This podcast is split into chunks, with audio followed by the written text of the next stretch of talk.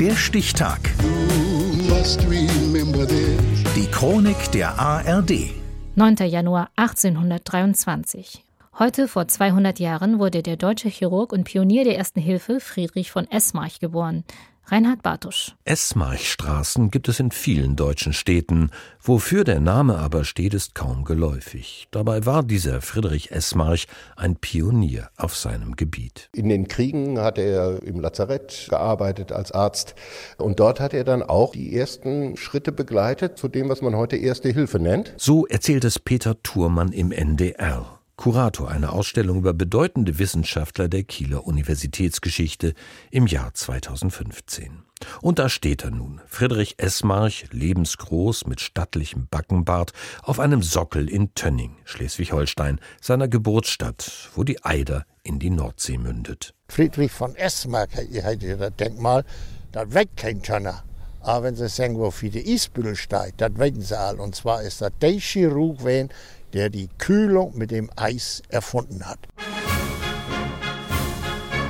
Dreieckstuch und Eisbeutel, Beinschienen und Esmarch-Handgriff, was man ebenso für die Erste Hilfe braucht. Esmarch denkt sich das aus in den preußischen Kriegen gegen Dänemark und Frankreich. Ein dreieckiges Tuch von genügender Größe würde das geeignetste Material sein, um den ersten Verband auf dem Schlachtfelde anzulegen schreibt Esmarch in einer Broschüre. Kriegschirurgie ist das Fachgebiet des Doktors, der Medizin in Kiel und Göttingen studiert hat. Ein eher mittelmäßiger Schüler war er, dieser Friedrich Esmarch, der unter heutigen Bedingungen nie zum Medizinstudium zugelassen werden würde. Und der auch ein bisschen auf Kriegsfuß stand mit der Medizinerfachsprache Latein. Seine Dissertation hätte er lieber auf Deutsch verteidigt, aber die Mehrheit der Fakultät war dagegen und ich musste meine Dissertation sowohl lateinisch schreiben als sie auch lateinisch verteidigen. Dass dies Latein nicht cicerorianisch, sondern das platteste Deutschlatein war, lässt sich denken und brachte meine dem feierlichen Aktus beiwohnenden Freunde in eine gehobene, lächerliche Stimmung. So wird er zitiert in der Kieler Anekdotensammlung von Paul Selk. Der ärztlichen Karriere schadet das nicht. Esmarch wird Direktor des Chirurgischen Klinikums in Kiel, Generalarzt und beratender Chirurg der preußischen Armee. Die Idee der ersten Hilfe weitet er aus, vom Krieg ins zivile Dasein.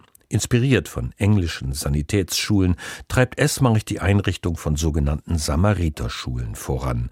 Grundlage dafür ist seine Schrift Die erste Hilfe bei plötzlichen Unglücksfällen. Ein Leitfaden für Samariterschulen. Darin befinden sich viele Maßnahmen zur ersten Hilfe, die noch heute aktuell sind, wie zum Beispiel der Handgriff zur Befreiung der Atemwege bei Bewusstlosigkeit. Esmarchs Gründung des Deutschen Samaritervereins 1882 in Kiel schließlich ist Vorbild für den Aufbau ähnlicher Dienste in ganz Deutschland. Auch der Arbeiter-Samariter-Bund hat hier seine Wurzeln. Der Kriegschirurg und Promoter der Ersten Hilfe war ein volksnaher Mann, sprach im Alltag gern Plattdeutsch.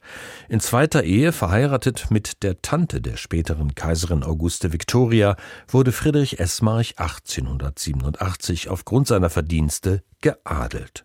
Friedrich von Esmarch starb 1908 in Kiel. Geboren wurde er in Tönning, heute vor 200 Jahren. Der Stichtag. Die Chronik von ARD und Deutschlandfunk Kultur.